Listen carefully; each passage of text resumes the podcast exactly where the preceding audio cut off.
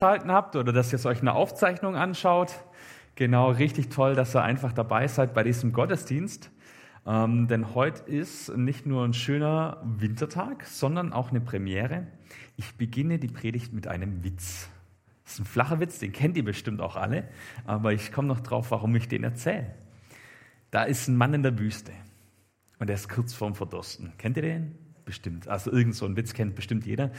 Also das Mann in der Wüste, der ist kurz vorm Verdursten und schon seit Tagen irrt er da rum und er ist auf der Suche nach Wasser. Die Zunge klebt ihm schon am Gaumen. Es ist heiß, es ist sonnig, Sand, soweit das Auge reicht. Und irgendwann sieht er am Horizont, sieht er einen Mann mit so einem Stand stehen. Und er denkt, ja, endlich jemand, der hier Wasser verkauft oder keine Ahnung. Und er rennt dahin und, und er kommt so mit letzter Kraft, kommt er da an und sagt, ich, ich brauche Wasser, ich bin kurz vorm Verdursten. Und der Mann sagt, sorry, ich verkaufe nur Krawatten. Ich verkaufe nur Krawatten. Und er sagt, was spinnst du? Was soll ich mit einer Krawatte? Ich brauche Wasser. Und dann diskutieren sie so ein bisschen hin und her, aber der Mann verkauft nur Krawatten. Also unser Mann, der kurz vorm Verdursten ist, er schleppt sich weiter und er, tagelang noch schleppt er sich weiter, also ein, zwei Tage. Und dann sieht er am Horizont eine Oase und er, er, er graubt vollends hin, gerade so mit letzter Kraft, so auf allen Vieren. Wasser, Wasser, ich brauche Wasser. Entschuldigung, ohne Krawatte kommst du nicht rein. Ah, so ein flacher Witz. Warum erzähle ich diesen Witz am Anfang von der Predigt? Äh, weil es heute auch um Wasser geht. Jesus sagt mal, wer von dem Wasser trinkt, das ich ihm geben werde, wird niemals mehr Durst bekommen.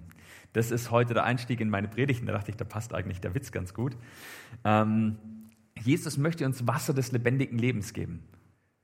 Umsonst, kostenlos, ohne dass wir was dafür tun müssen. Das hatten wir letzte Woche in der Predigt eigentlich schon. Wir müssen nichts tun. Jesus wird uns nicht fortschicken, ja?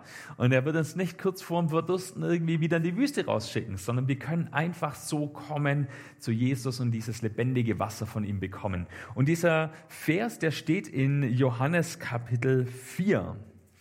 Ähm, habe ich das schon? Weiß ich nicht genau. Ja, genau, guck mal, da habe ich den Vers tatsächlich schon dabei. Ähm, der steht in Johannes Kapitel 4 und das ist eine Geschichte, ich erzähle euch die einfach kurz.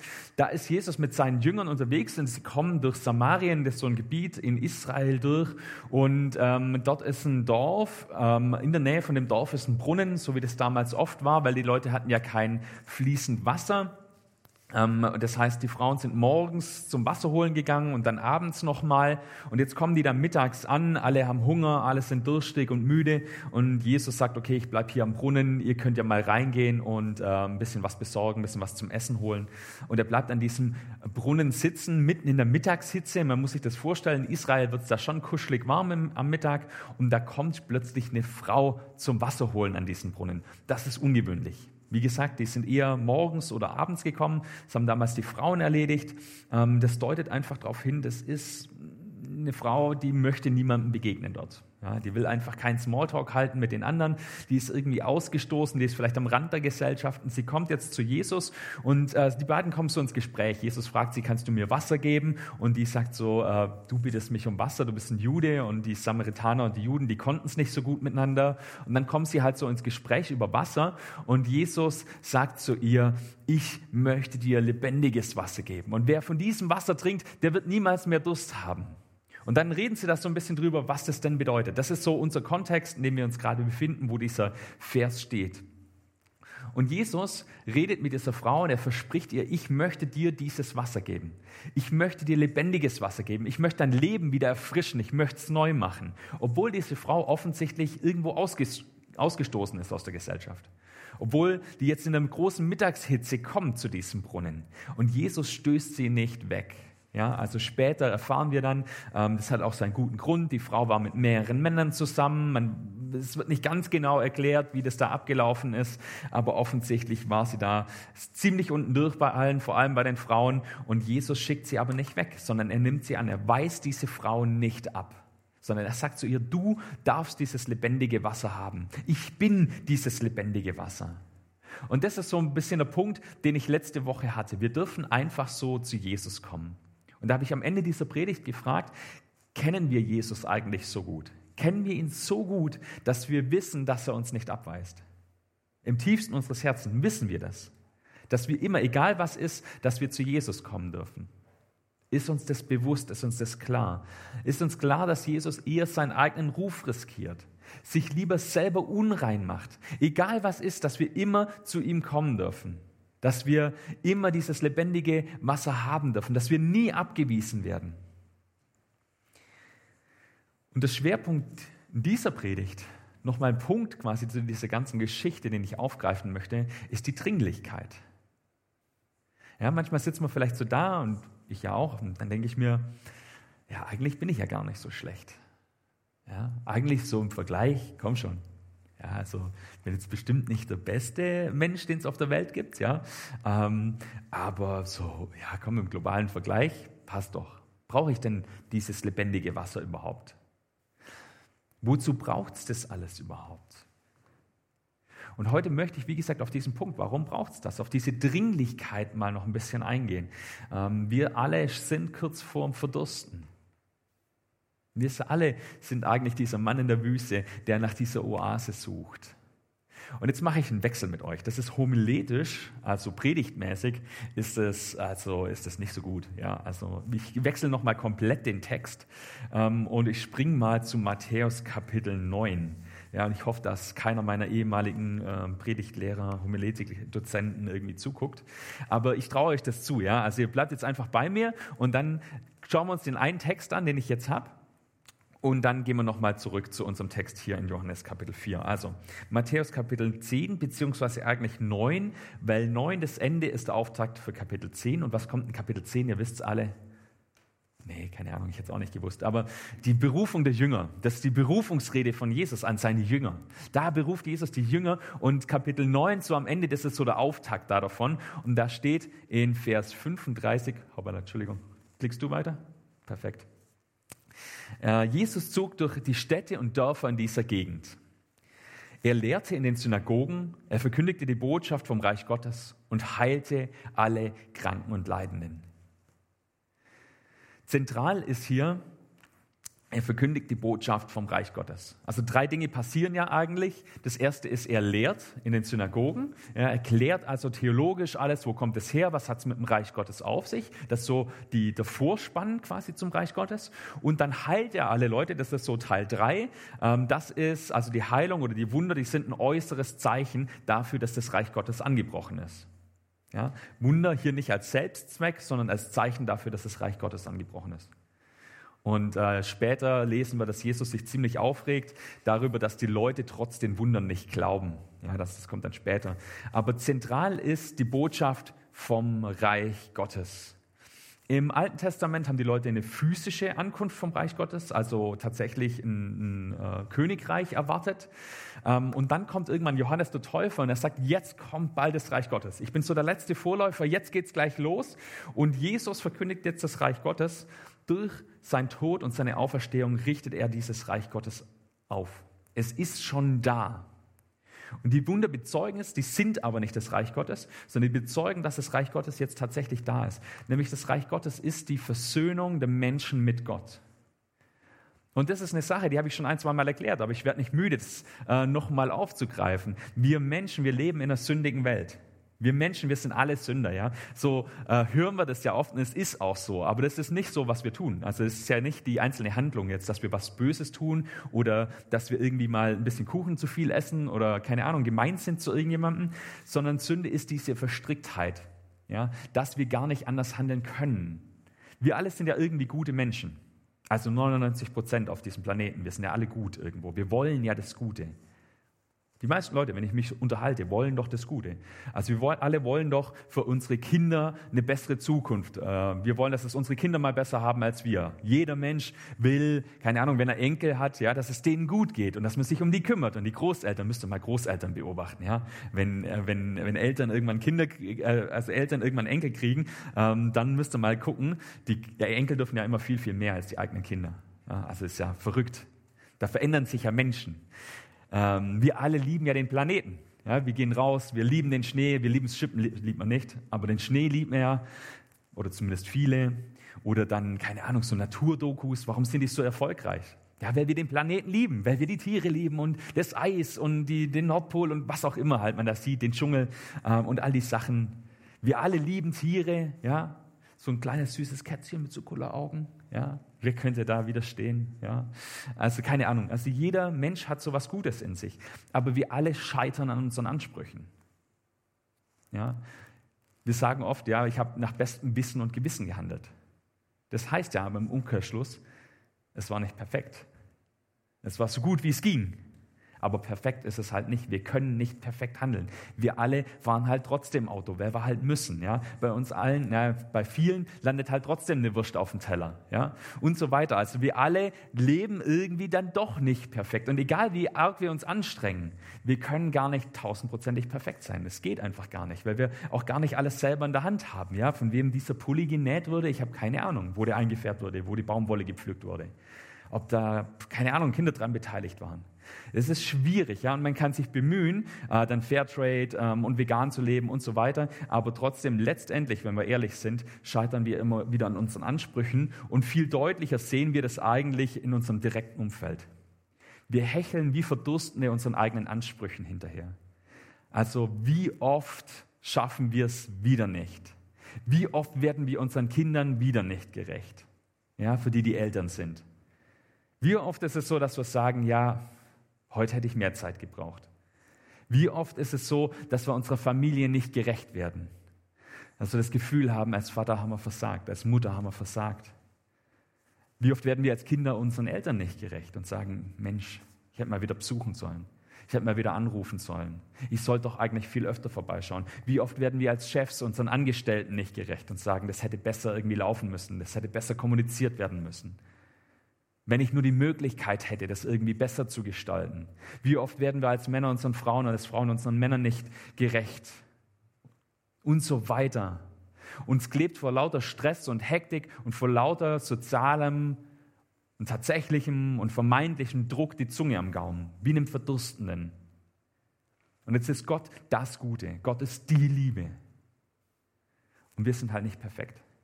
Wir können okay sein, ja, so in unserem Umfeld, wenn wir uns vergleichen, ja, können wir sagen, okay, ja, so schlecht sind wir doch gar nicht. Aber gegenüber Gott können wir das nicht erreichen. Wir sind einfach nicht perfekt. Und das ist Schuld, das ist Sünde, das ist, was uns trennt von Gott. Wenn Gott das Gute ist, dann kann etwas, das nicht gut ist, automatisch nicht dahin kommen. Und jetzt ist Jesus da. Und Jesus nimmt dieses Scheitern auf sich. Wir können plötzlich zu Gott kommen. Jesus nimmt es auf sich und er trägt es bis ans Kreuz.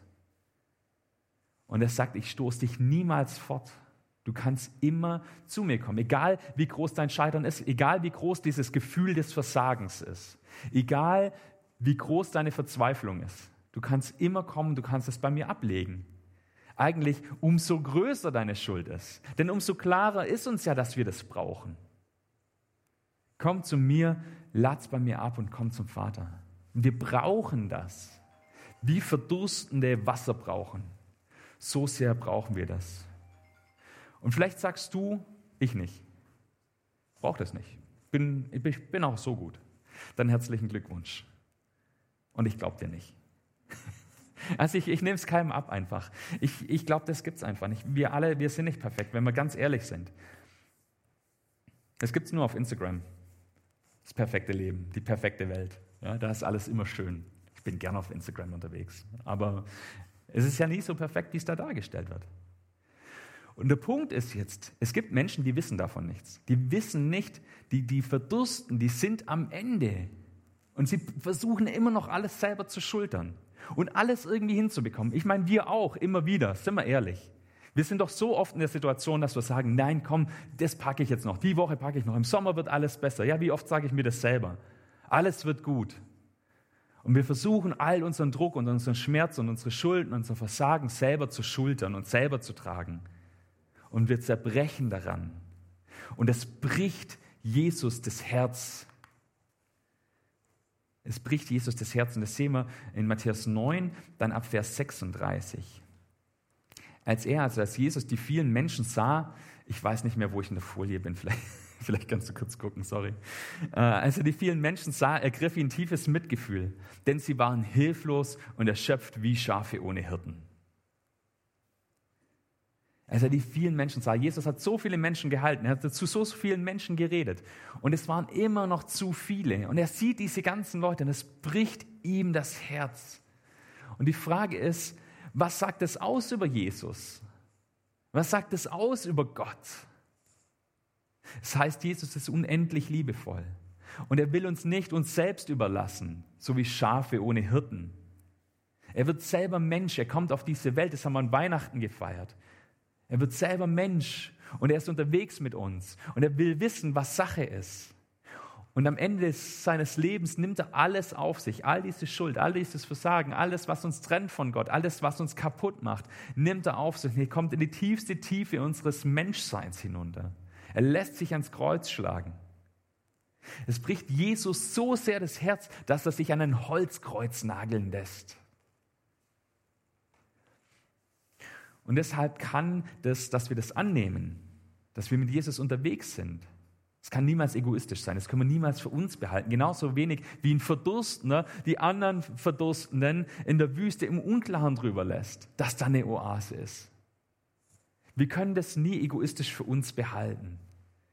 Wenn uns Jesus was bedeutet, wenn wir bei ihm Erfahrung, äh, Heilung erfahren, dann wollen wir das weitergeben dann müssen wir das sozusagen weitergeben. Wir können gar nicht anders, als das weiterzusagen. Es sprudelt aus uns raus wie aus einer Quelle. Und deshalb sagt Jesus zu seinen Jüngern, dann im nächsten Vers, in Vers 37 und 38, er sagt zu seinen Jüngern, die Ernte ist groß, aber es gibt nur wenig Arbeiter. Und dann in Vers 38, bittet deshalb den Herrn der Ernte, mehr Arbeiter auf seine Felder zu schicken. Die Ernte ist groß, aber es gibt nur wenig Arbeiter. Bitte den Herrn der Ernte, äh, mehr Arbeiter auf seine Felder zu schicken. Und ich glaube, als Christen machen wir es uns da manchmal einfach. Wir nehmen so ein bisschen eine Ausrede. Wir sagen, ja, da beten wir für mehr Arbeiter, für mehr Missionare in der Mission oder für mehr Leute, die als Pastoren berufen werden sollen. Aber im nächsten Vers schon, in Vers, äh, Kapitel 10, Vers 1, äh, beruft Jesus ja seine Jünger. Also er sagt, bittet darum, dass es mehr Arbeiter gibt und dann beruft er die Leute. Dieselben Leute, die für Arbeiter im Reich, die für Arbeiter im Reich Gottes beten sollen, sind gleichzeitig die Arbeiter im Reich Gottes. Ihr alle seid Arbeiter im Reich Gottes, wenn ihr mit Jesus unterwegs seid. Automatisch, geht gar nicht anders. Und dann in Kapitel 10 ähm, legt Jesus los und äh, er beruft seine Jünger, er stattet sie mit Vollmacht aus. Das ist ein ganz interessantes Kapitel, also könnt ihr gerne mal durchlesen. Auch ganz heiße Eisen werden da angefasst. Er stattet sie mit Vollmacht aus. Er warnt sie auch vor Widerstand. Er weist sie an, ihren gesunden Menschenverstand zu gebrauchen, aber dabei nicht taktiererisch zu sein, nicht hinterhältig zu sein. Und er verspricht ihnen, dass sie sich keine Sorgen machen müssen, was sie sagen oder wie sie handeln sollen. Ja, das ist ja manchmal so eine Sache. Dann sagt man, ja, ich weiß ja gar nicht, ich kann ja gar nicht predigen, ich kann ja gar nicht reden. Wie soll ich mit jemandem ins Gespräch kommen? Man ist sich da so ein bisschen unsicher. Kein Stress. Der Heilige Geist wird durch dich reden. Und der Heilige Geist, wenn wir wirklich auf Jesus hören, wenn wir offen dafür sind, wird er uns Gelegenheiten schenken und uns zeigen, hey, wo lohnt sich denn was zu sagen? Wo lohnt sich denn ein, uns einzusetzen? Wo lohnt es, ähm, ja, auch Krankheiten zu heilen, Leiden zu lindern? Da zu sein für Leute. Das ist ja die Vollmacht, die Jesus uns gibt. Wir sollen ja dranbleiben an Leute, uns gegenseitig unterstützen, uns diese Last abnehmen, den Leuten zeigen, hey, du kannst deine Last zu Jesus bringen oder es für sie zu tun. Und manchmal erkennt man das sogar erst im Nachhinein. Da sagt man, hey, irgendwie, das, das war gar nicht ich. ich. ich. weiß gar nicht, was mich da geritten hat. Ja, ich weiß gar nicht, wie das angefangen hat oder ich, ich, ja, sondern da hat einfach Gott durch uns gehandelt. Und Jesus verheißt in Kapitel 10 seinen Jüngern, dass Gott sie immer im Blick behalten wird dass Gott immer auf sie achten wird. Ja, das ist diese Geschichte mit, ähm, mit den Spatzen. Ja, und Jesus sagt, äh, die Spatzen, ja, äh, es gibt so viele davon und Gott weiß von jedem einzelnen Spatzen, der auf dieser Welt unterwegs ist, wie viel mehr wird er von dir wissen, wie viel mehr wird er dich im Blick behalten. Gott kennt jedes einzelne Haar auf deinem Kopf, sagt Jesus. So wertvoll bist du ihm. Es sind dieselben Leute, die für Arbeiter im Reich Gottes beten sollen, die Arbeiter im Reich Gottes sind. Und das gilt bis heute. Und jetzt, Vorsicht, aufpassen, jetzt springen wir wieder zurück zu unserem ursprünglichen Text, die Frau am Brunnen. Denn da sagt Jesus genau das Gleiche. In diesem einen Vers, ich glaube, ich habe den sogar, ja. Wer von dem Wasser trinkt, das ich ihm geben werde, wird niemals mehr Durst bekommen. Und dann gibt es ja den zweiten Teil. Das Wasser, das ich ihm gebe, wird in ihm zu einer Quelle werden, aus der das Wasser für das ewige Leben heraussprudelt. Das sprudelt aus uns raus. Das ist nichts, was wir selber jetzt irgendwie machen müssen, sondern wenn wir zu Jesus kommen, dann wird in uns eine Quelle entstehen. Und wir können das nicht nur für uns behalten, die Quelle sprudelt raus. Wie willst du eine Quelle verstopfen? Keine Ahnung. Also musst du schon irgendwie, keine Ahnung, kann man eine Quelle zubetonieren, dann kommt sie woanders wieder raus. Diese Frau erlebt eine Konfrontation mit Jesus. So ähnlich wie letzte Woche die blutflüssige Frau. Ja, die hat ja die Konfrontation erlebt. Die wollte ja Jesus einfach nur berühren und dann wahrscheinlich wieder heimlich verschwinden. Und Jesus ruft sie heraus und konfrontiert sie mit dem, was sie getan hat. Und genauso diese Frau. Und er konfrontiert sie mit dem, was sie falsch gemacht hat, mit dem, was schiefgelaufen ist in ihrem Leben, mit dem, was ihre Schuld ist, mit dem, was sie, mit dem Päckchen, das sie zu tragen hat. Und er konfrontiert sie damit. Und genauso wie diese blutflüssige Frau letzte Woche, erlebt auch unsere Frau hier in der Geschichte Heilung. Nicht nur körperlich, sondern umfassend, seelisch, psychisch, sozial, geistlich. Sie lässt sich von Jesus sehen. Sie tritt heraus. Sie setzt sich dieser Konfrontation aus und erlebt Heilung. Und das ist wichtig für uns, für uns Christen. Das ist wichtig für euch. Wenn ihr Heilung erleben wollt, dann müsst ihr auch zulassen, dass Jesus euch mit dem konfrontiert. Dann müsst ihr euch dem aussetzen. Ihr müsst es wirklich zu Jesus bringen. Weil ich glaube, manchmal leben wir in der Gegenwart Jesu, aber verstecken unser Päckchen, das wir mit uns rumtragen, unsere Schuld, unsere Anstrengung, irgendwo hinter unserem Rücken. Wir tragen es immer noch rum. Wir legen es nicht wirklich ab. Wir lassen uns nicht konfrontieren. Solange es hinter unserem Rücken ist, als Rucksack, brauchen wir es nicht anschauen. Aber wir müssen es vorholen und wir müssen uns damit konfrontieren lassen, uns vor Jesus legen und dann kann er es uns abnehmen. Und dann geschieht Veränderung, dann geschieht Heilung bei dieser Frau. Und es kann diese Frau nicht für sich behalten, die muss es weitererzählen. Und das ist ganz spannend, sie erzählt das weiter. Sie rennt in ihr Dorf und erzählt es dort allen. Sie erzählt es diesen Frauen im Dorf, die sie ausgeschlossen haben und die der Grund dafür waren, dass sie in der größten Mittagshitze zu diesem Brunnen gelaufen ist. Denen erzählt sie es. Sie erzählt es diesen Männern im Dorf, die sie überhaupt erst in diese Lage gebracht haben. Sie erzählt es allen Leuten in diesem Dorf und das will ich euch kurz vorlesen. Johannes Kapitel 4 ab Vers 28. Die Frau nun ließ ihren Wasserkrug neben dem Brunnen stehen und ging in den Ort und verkündigte den Leuten, da ist einer, der mir alles gesagt hat, was ich getan habe. Kommt mit und seht ihn euch an, vielleicht ist er der Messias. Da strömten die Leute aus dem Ort hinaus, um Jesus zu sehen. Inzwischen drängten die Jünger Jesus, Rabbi, ist doch etwas. Aber Jesus sagte, ich lebe von einer Nahrung, die ihr nicht kennt. Wer hat ihm etwas zu essen gebracht, gebracht, fragten sich die Jünger. Da erklärte Jesus, meine Nahrung ist, dass ich den Willen Gottes tue, der mich gesandt hat und das Werk vollende, das er mir aufgetragen hat. Sagt ihr nicht, es braucht noch vier Monate bis zur Ernte? Nun, ich sage euch, blickt euch doch um und seht euch die Felder an. Sie sind reif für die Ernte. Er, der sie einbringt, erhält schon jetzt seinen Lohn und sammelt Frucht für das ewige Leben. So freuen sich Sämann und Schnitter gemeinsam.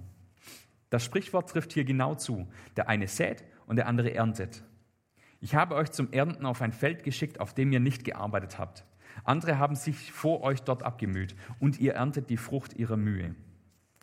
Ist interessant, hier wird dieses Bild von der Ernte nochmal aufgegriffen. Also hier, Jesus sagt es öfter mal, das Bild mit der Ernte. Und er sagt, das Feld ist reif. Man muss nicht abwarten, bis irgendwann der perfekte Zeitpunkt ist, um mit Leuten über Jesus zu reden. Um ihnen zu zeigen, hey, hier kannst du Erlösung finden, hier kannst du deine Last abgeben. Es ist doch jetzt schon so, dass jeder mit seinem Zeug rumläuft. Manchmal denken wir, man muss mit Leuten nicht drüber reden, wenn man nur ihren Insta-Feed kennt. Ja, oder ihr Facebook-Profil oder was auch immer. Ja, oder das schöne Häusle und den schönen Garten und denkt sich, ja, bei dem läuft ja alles richtig. Aber jeder hat seinen Rucksack, mit dem er rumträgt. Die Ernte ist reif. Und dann geht es weiter. Viele Samaritaner aus dem Ort glaubten an Jesus, weil die Frau ihnen bestätigt hatte, er hat mir alles gesagt, was ich getan hatte, was ich getan habe. Das ist interessant. Das Zeugnis von der Frau überzeugt schon viele Leute. Und dann wird es zu einem Selbstläufer. Als sie dann zu Jesus hinauskamen, baten sie ihn, länger bei ihm zu bleiben. Er blieb zwei Tage dort und auf sein Wort hin glaubten noch viel mehr Menschen an ihn. Nun glauben wir, weil wir ihn selbst gehört haben und nicht nur aufgrund deiner Worte, sagten sie zu der Frau. Jetzt wissen wir, dass er wirklich der Retter der Welt ist. Es liegt nicht nur an dem Zeugnis dieser Frau. Wir müssen uns da nicht zu viel aufbürden an Druck. Wir können diesen ersten Schritt machen, aber letztlich werden die Leute durch eine Begegnung mit Jesus überzeugt. Es ist das, worauf wir hinweisen dürfen. Wir dürfen einladen. Wir dürfen einladend sein. Als einzelne Leute, als Gemeinde wollen wir einfach einladend sein und Menschen ja, einladen, dazuzukommen. Weil es ist das Beste, was uns passieren kann, mit Jesus unterwegs zu sein. Und es hat uns doch das Leben gerettet. Ich hoffe, dass es euch das Leben gerettet hat. Ich hoffe, dass ihr von dieser Quelle trinkt, dass ihr von diesem lebendigen Wasser trinkt. Und nicht nur hier in der Nähe seid und eigentlich selber noch nie von diesem Wasser probiert habt.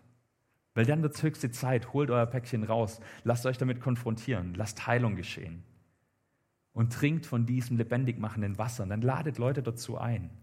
Ganz ohne Druck, weil Jesus ist es, der es eigentlich macht. Und Dazu will ich euch dieses Jahr einladen.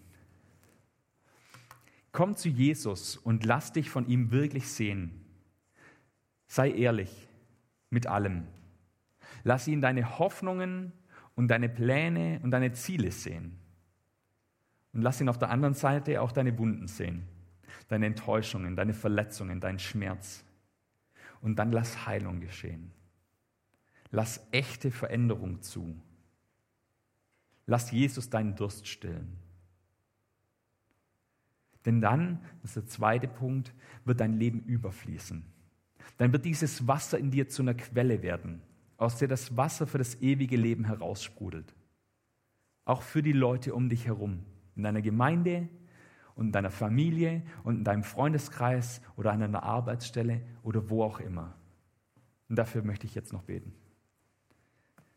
Herr Jesus, vielen Dank dass du uns lebendiges Wasser gibst, dass du unseren Durst stillst, dass wir immer zu dir kommen können, dass du uns nicht wegstößt, sondern dass du uns das ewige Leben geben willst, dass du uns Versöhnung und Heilung schenken willst. Wenn es sein darf, dann mach, dass wir Leute dazu einladen können, dass wir einladend sind, einfach weil man uns das ansieht. Danke, Herr Jesus, dass du so unglaublich groß bist und gleichzeitig so im Detail in unser Leben reinziehst, dass wir immer bei dir sein dürfen. Dafür danke ich dir und möchte ich bitten, einfach für uns alle, ja, dass wir Heilung geschehen lassen, dort, wo es nötig ist. Amen.